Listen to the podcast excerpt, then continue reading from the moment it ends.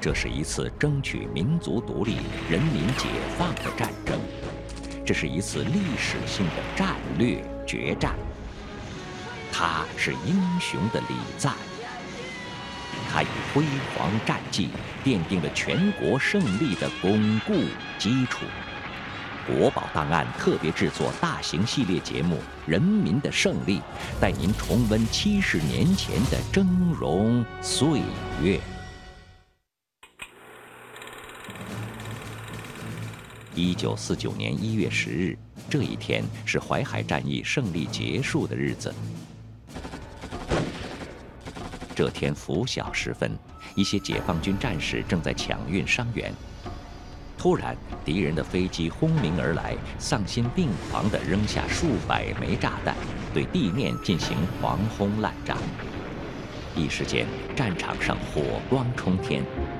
一名女战士为了掩护伤员，扑倒在担架上，再也没能起来。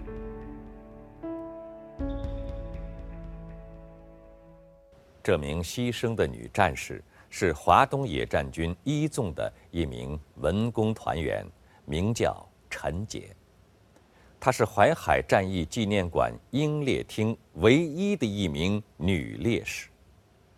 非常令人惋惜的，牺牲在淮海战役的最后一天，牺牲时年仅二十七岁。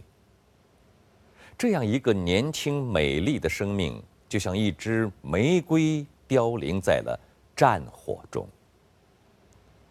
一晃六十年过去了，没有人说得清他的故事。直到二零零九年的一天，一位老人的出现，让这位女烈士的感人故事浮出水面。二零零九年十月二十日，一位八十多岁的老人独自来到徐州市的淮海战役纪念馆。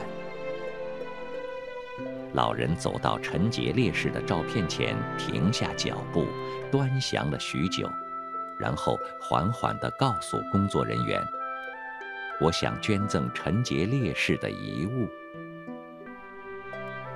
老人名叫陆铁民，来自河南省新乡市。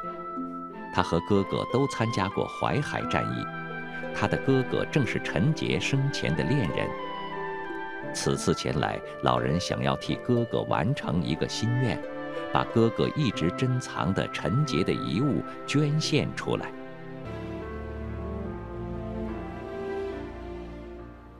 陈杰，一九二二年出生于广东省的一个工人家庭。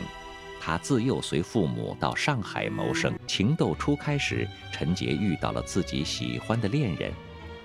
在共产主义思想的影响下，两人共同走上革命道路。他们一起发传单、搞地下工作，感情逐渐升温。一九四八年，陈杰跟随华东野战军第一纵队文工团来到淮海战场。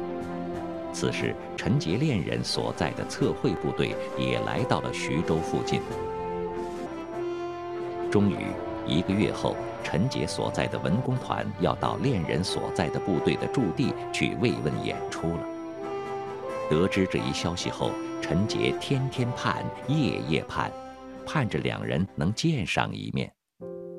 可当他终于赶到恋人的驻地时，却发现恋人的部队刚刚迁到了二十里以外的地方。一九四九年一月九日，就在淮海战役宣布胜利的前一天，陈杰在给恋人的最后一封信里，用兴奋的语气写道：“我们已经看到了胜利，等打完仗再会。”陈杰再也想不到。这封信竟然成了对恋人最后的诀别。